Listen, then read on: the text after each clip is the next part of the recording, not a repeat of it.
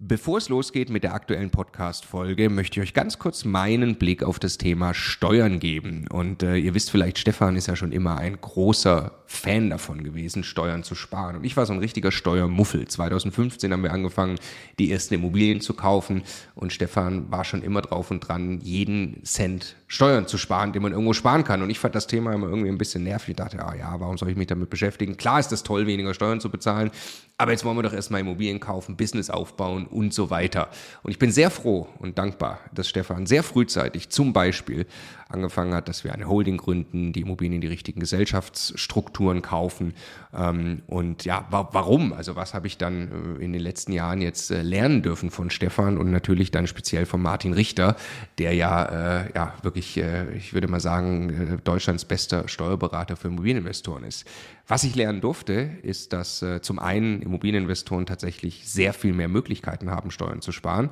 Das ist schon sehr eindrucksvoll, was man alles machen kann. Aber dann, und das ist der entscheidende Punkt, sind die gesparten Steuern ja pures Eigenkapital. Es geht also nicht nur darum, dass ich jedes Jahr x tausend Euro weniger Steuern bezahle, sondern es geht darum, dass ich dieses Geld als pures Eigenkapital, als Immobilieninvestor ja wieder ans Arbeiten bringe und sie mit zweistelligen Eigenkapitalrenditen einsetze. Und ich mir dann anschaue, wie viel größer mein Vermögensaufbau ausfällt, zum Beispiel über zehn Jahre, dann kann es gut sein, ich habe nachher das doppelte Vermögen, weil ich mich eben damit beschäftigt habe, Eigenkapital schon vorzugehen, indem ich möglichst viel oder möglichst wenig Geld ans Finanzamt äh, äh, bezahle und möglichst viel Steuern spare, die ich wieder reinvestieren kann. Genau deshalb machen wir seit vielen Jahren sehr viele Inhalte gemeinsam mit Martin Richter und wenn du Lust hast, einmal zu erfahren, welche Möglichkeiten es alles gibt, der eine große Rundumüberblick, dann ist unser Live-Webinar kostenlos, 100% kostenloses Live-Webinar mit Martin Richter genau das Richtige. Eine Stunde lang geht er durch alle steuerlich relevanten Themen für dich als privater Immobilieninvestor. www.immocation.de slash Steuerwebinar. Da findest du die Termine. Es sind alles Live-Termine, die wir jetzt mit ihm aufgesetzt haben. Also am besten jetzt gleich anmelden. Viel Spaß! Der Immokation Podcast. Lerne Immobilien. Hallo, ich bin Stefan, ich bin Makler äh, in Trostorf, das ist genau zwischen Köln und Bonn und heute sprechen wir über das Thema, wie gestaltest du als Käufer Kaufpreisverhandlungen, ohne dass der Makler dich direkt vom Hof jagt ja, und wie gestaltest du das, dass letztendlich äh, du mit dem Verkäufer beim Notar sitzt. Ja, ich als Makler erlebe natürlich eine Menge, äh, gerade so im Besichtigungstermin äh, und später auch, wenn es ums Thema Kaufpreisverhandlungen äh, so geht. Und da gibt es natürlich ein paar Sachen, die sollte man tun, die es vielleicht vermeiden. Ähm, wenn ich an so die schlimmeren Termine zurückdenke, gab es zum Beispiel mal einen Termin, hm, da war eigentlich grundsätzlich ein nettes Pärchen, ja, die sind, waren jetzt nicht so wirklich firm, was das Thema Immobilie anging, die hatten aber einen Berater mitgenommen. Ja, so. Und dieser Berater lief mit mir quasi gemeinsam mit den, mit den beiden Herrschaften durch das Haus und wir haben uns alles angeguckt. Und ähm, mal, wenn man das ein paar Jahre macht als Makler, weiß man schon, wo geht die Reise hin, ne? was ist denn nun Zweck dieser Veranstaltung. Und natürlich hat dieser Berater alles schlecht geredet. Ja, es gab also nichts Positives im Haus, sondern das war schlecht und das war schlecht und die, äh, die Heizung ist aber schon zehn Jahre alt oder ja und das Dach ist aber schon 20 Jahre alt und viele, viele Sachen, die vollkommen unbegründet sind, weil ein Dach, das heißt, ein Dach, was 20 Jahre alt ist, ist jetzt nicht, kein schlechtes Dach und auch eine Heizung, die zehn Jahre alt ist, ist auch keine schlechte Heizung. So. Und dieses permanente Schlechtreden, um dann am Ende sagen zu können, ja, unser Berater hat ja gesagt, das, gucken Sie mal, wir haben die 48 Millionen Punkte alle mal aufgeschrieben, die sind alle schlecht und deswegen wollen wir gerne eine Kaufpreisreduzierung. Die führen sagen wir, letztendlich beim, beim Profi auf der Seite natürlich zu ein bisschen Bauchweh, ja, weil das ist keine begründete Kritik, Kritik, die dahinter steht, sondern es ist einfach nur der Versuch, durch Negativität den Kaufpreis zu drücken. Und auch schwierig wird es natürlich dann, wenn der Verkäufer das mitbekommt. Denn viele Verkäufer fühlen sich am Ende nach so einem Termin extremst auf den Schlips getreten, ne, wenn ich Interessenten habe, die alles schlecht reden. Denn man muss ja überlegen, die Leute wohnen ja vielleicht oftmals noch in der Immobilie oder auch der Mieter ist ne, noch, noch in der Immobilie und das nehmen viele dann so ein bisschen als persönlichen Angriff auf den eigenen Geschmack und auf äh, die Wertigkeit der eigenen Immobilie. Also man muss da ein bisschen aufpassen, äh, dass man da nicht überzieht und natürlich auch sagen wir, Kaufpreisangebote die einfach unverschämt sind. Sagen wir mal, eine Wohnung kostet 200.000 Euro und ich gebe dann einfach ein Kaufpreisangebot ab von 90.000 Euro. Ne? Also man kann ja verhandeln und machen und tun, aber es sollte immer schon noch auf Augenhöhe äh, bleiben und es sollte nicht in eine unverschämte äh, Situation oder in eine unverschämte Region äh, einfach dann herkommen. Die elegantere Variante der Kaufpreisverhandlung ist, ähm, sie letztendlich zu begründen. Ne? Kritik muss immer, wie sage ich immer, wer behauptet, muss beweisen.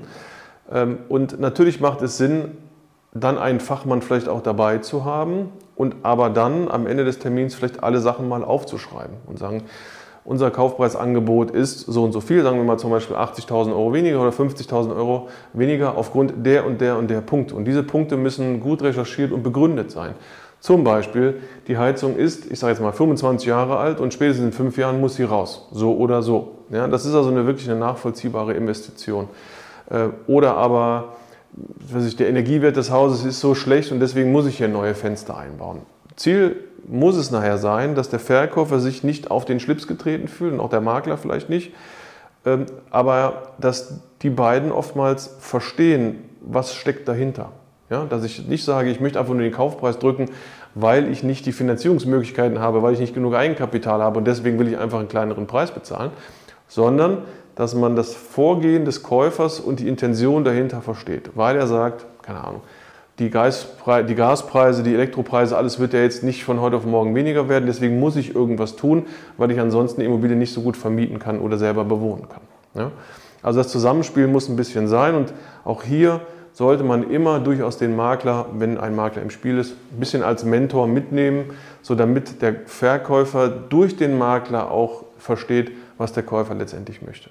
Ja, ich kann ja durchaus mal runterschreiben, dass ich sage, ich habe, äh, die Heizung muss neu, die Fenster muss neu, ne, äh, die Elektrik muss neu und und und und all diese Punkte schreibe ich mal runter, was sie zum aktuellen Preis kosten würden. So, und dann komme ich vielleicht auf, ich sag mal 100.000 Euro und dann muss man sich überlegen, wie würde ich als Käufer diese Kosten verteilen, weil natürlich sagt ein Verkäufer, ja, das ist schön, dass Sie hier alles neu machen wollen, aber man muss es ja nicht unbedingt. Ne? Also wenn Sie was weiß ich, eine Wärmedämmung aufs Haus haben wollen, kostet die 30.000 Euro und Sie sparen dadurch 1.000 Euro im Jahr.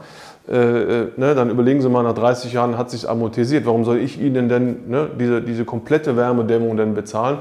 Wir sind auch hier groß geworden und keiner ist erfroren. Also so, und da muss man dann einfach mal schauen, wie ist die Verteilung. Also zum Beispiel könnte man sagen, okay, wir haben 100.000 Euro Investitionen, die möchten wir hier oder wollen wir hier tätigen. Ich würde vorschlagen, davon, keine Ahnung, übernehmen Sie 40.000 Euro und wir 60.000 Euro als Käufer. Ne? Oder 70, 30. Ist auch immer ein bisschen Zusammenspiel von Angebot und Nachfrage. Ne? Ist die Immobilie vielleicht ein bisschen begehrter, muss man ein bisschen vorsichtiger sein. Ähm, man darf das nicht überreizen und ganz wichtig, oftmals steckt da eine gewisse Befindlichkeit dahinter. Ja, ich sag mal, der, der Kauf einer Kapitalanlage ist ja weniger emotional behaftet als der Kauf einer privaten Immobilie. So, von daher kann man natürlich in der momentanen Situation einfach auch die Makler mal anschreiben, anrufen und sagen, so, äh, ich habe gesehen, Ihr Angebot ist seit, keine Ahnung, vier Monaten im Netz. Ja? Wie ist denn die Verhandlungsbereitschaft vom Verkäufer? Denn natürlich haben sich meine Zinsen dementsprechend erhöht und äh, ich sage mal rein logisch müsste man ja sagen, ne, die Annuität hat sich verdoppelt von 3% Gesamtbelastung auf 6% und das heißt im Umkehrschluss eigentlich, dass die Preise ja um 50% sinken müssten, theoretisch. Tun sie nicht und werden sie vielleicht auch nicht, aber wird sich ja langsam entsprechend regeln.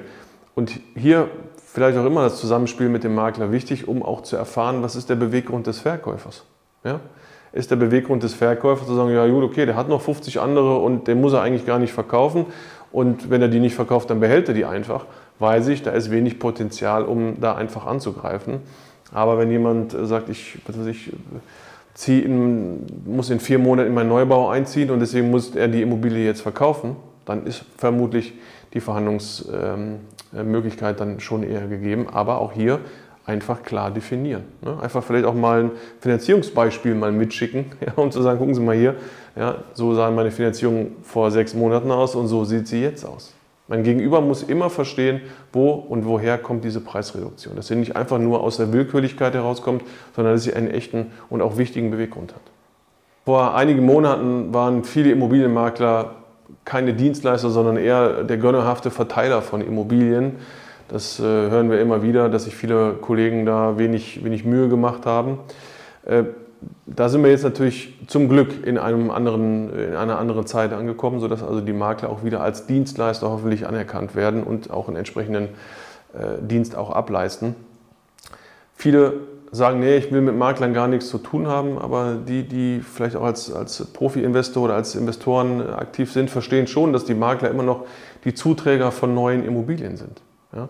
Und dass viele Makler auch durchaus diese Mentorenfunktion haben, um Käufer und Verkäufer letztendlich nachher an einen Tisch zu bekommen, da auch zu versuchen, die Verhandlungen so zu gestalten, dass sich nachher vielleicht keiner auf den Schlips getreten fühlt, sodass dann irgendwann die vernünftige Transaktion, sprich der Notartermin, dann stattfindet.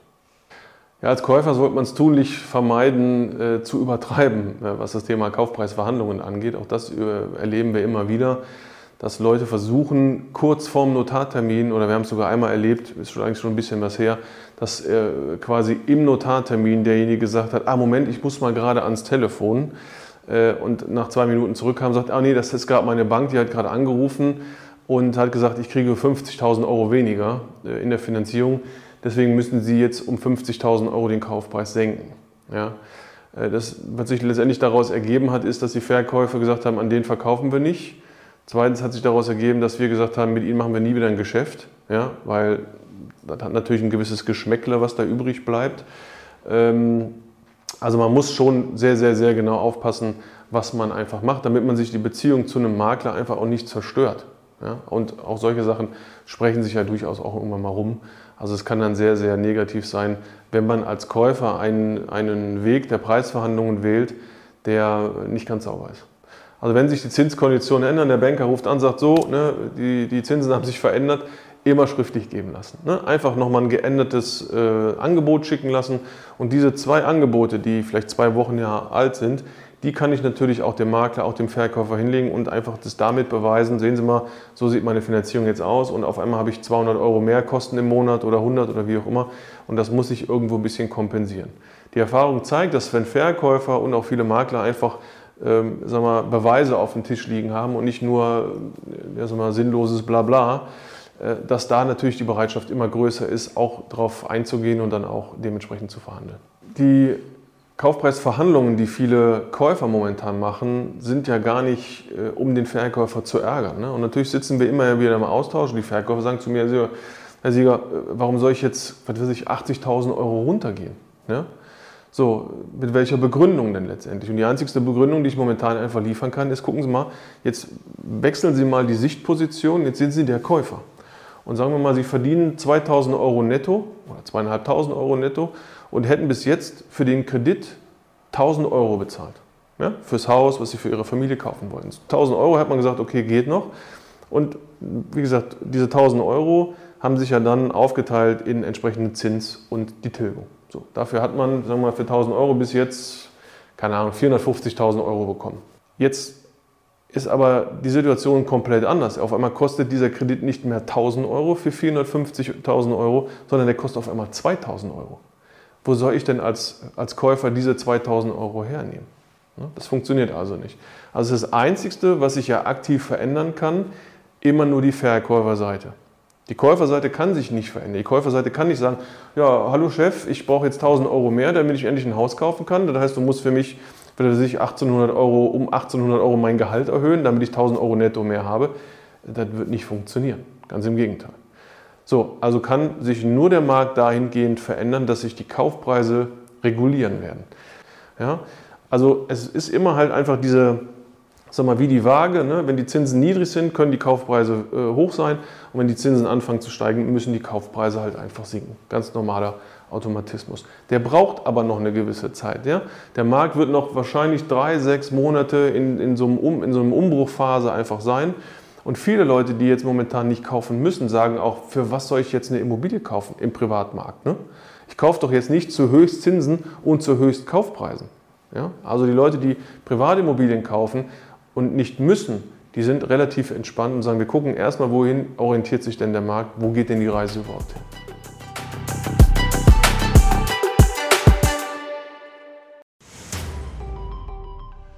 Jetzt nochmal der Hinweis, bevor ihr die nächste Folge weiterzieht, auf unser Steuerwebinar. Live mit Martin Richter, also dem Steuerberater für Immobilieninvestoren in Deutschland. Äh, wirklich live, also genau diese Termine. Und äh, es wird einen Überblick geben über all die großen Möglichkeiten, als Immobilieninvestor Steuern zu sparen beim Bestandsaufbau, aber auch wenn man schon Vermögen hat, was man im Bestand sortieren kann, um einfach mehr Geld übrig zu behalten, wie man Vermögen weitergeben kann und so weiter. Also, glaube ich, ein absolutes Muss für jeden Immobilieninvestor. Ja, Stefan, du bist ja eh schon ein großer Steuerfan immer gewesen. Für mich ist ja eher anstrengend, aber man kann es auch nicht ignorieren. Die Potenziale sind äh, wirklich extrem, die man speziell als privater Immobilieninvestor hat. Deshalb immocation.de slash Steuerwebinar. Da kann man sich anmelden, ist 100% kostenlos, ist live, gibt nur diese Termine, die dort stehen. Wir freuen uns auf euch.